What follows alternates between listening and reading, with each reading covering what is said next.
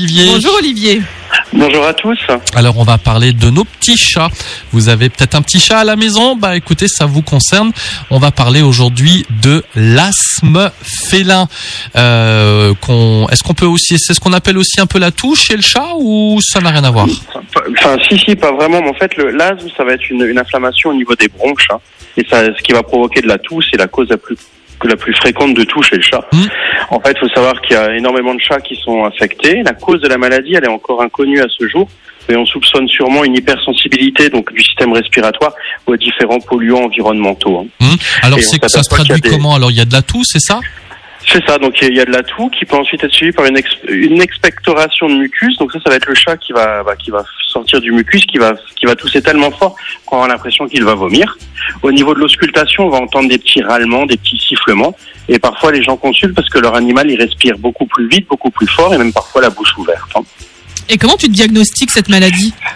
Donc c'est très très difficile à diagnostiquer parce qu'en fait il faut surtout exclure tous les autres types de maladies. Donc souvent ce qu'on fait c'est on fait une prise de sang pour vérifier qu'il n'y ait pas une infection au niveau des au niveau du système euh, du système respiratoire et souvent aussi on fait des radios pour éviter pour enlever tout ce qui est problème cardiaque, autres problèmes pulmonaires.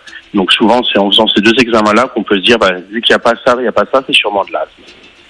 Alors euh, à quel moment, moi, propriétaire d'un chat, je dois m'inquiéter? Et à quel moment je dois consulter? Donc à partir du moment où le chat va avoir plusieurs quintes de toux dans la journée, hein, si le chat vous avez l'impression qu'il a des difficultés à respirer, ça bien sûr il faut il faut consulter. Mais surtout si votre chat commence à respirer un petit peu comme un chien à allaiter, avoir des difficultés à trouver son air, là il faut faut consulter d'urgence le vétérinaire parce que bah, s'il manque d'air, bien sûr il peut aller juste il peut mourir. hein. Et est-ce que euh, tu as des recommandations, par exemple, pour éviter les récidives de crise?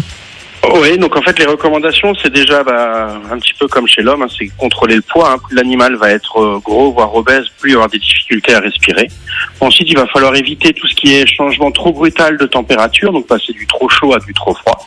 Éviter l'exposition à des à des polluants donc environnementaux, on pense à la fumée, ça c'est relativement facile, à la cigarette, on a beaucoup de chats qui sont allergiques à la cigarette, aux poussières et en ce moment on a beaucoup de, de pollen, des choses comme ça qui provoquent de l'asthme. hein. Mhm. Et donc garder l'animal dans un endroit bien sûr qui est bien qui est bien ventilé.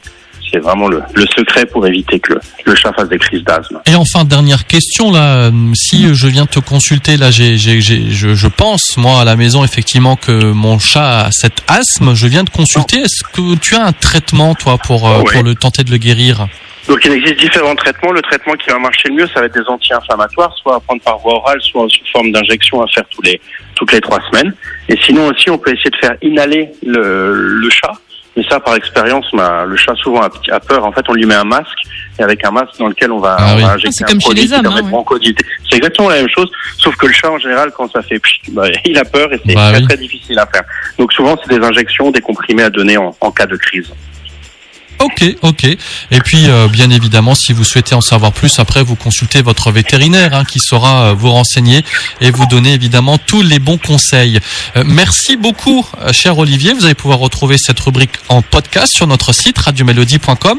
On se retrouve euh, mardi prochain? Exactement. À mardi prochain. à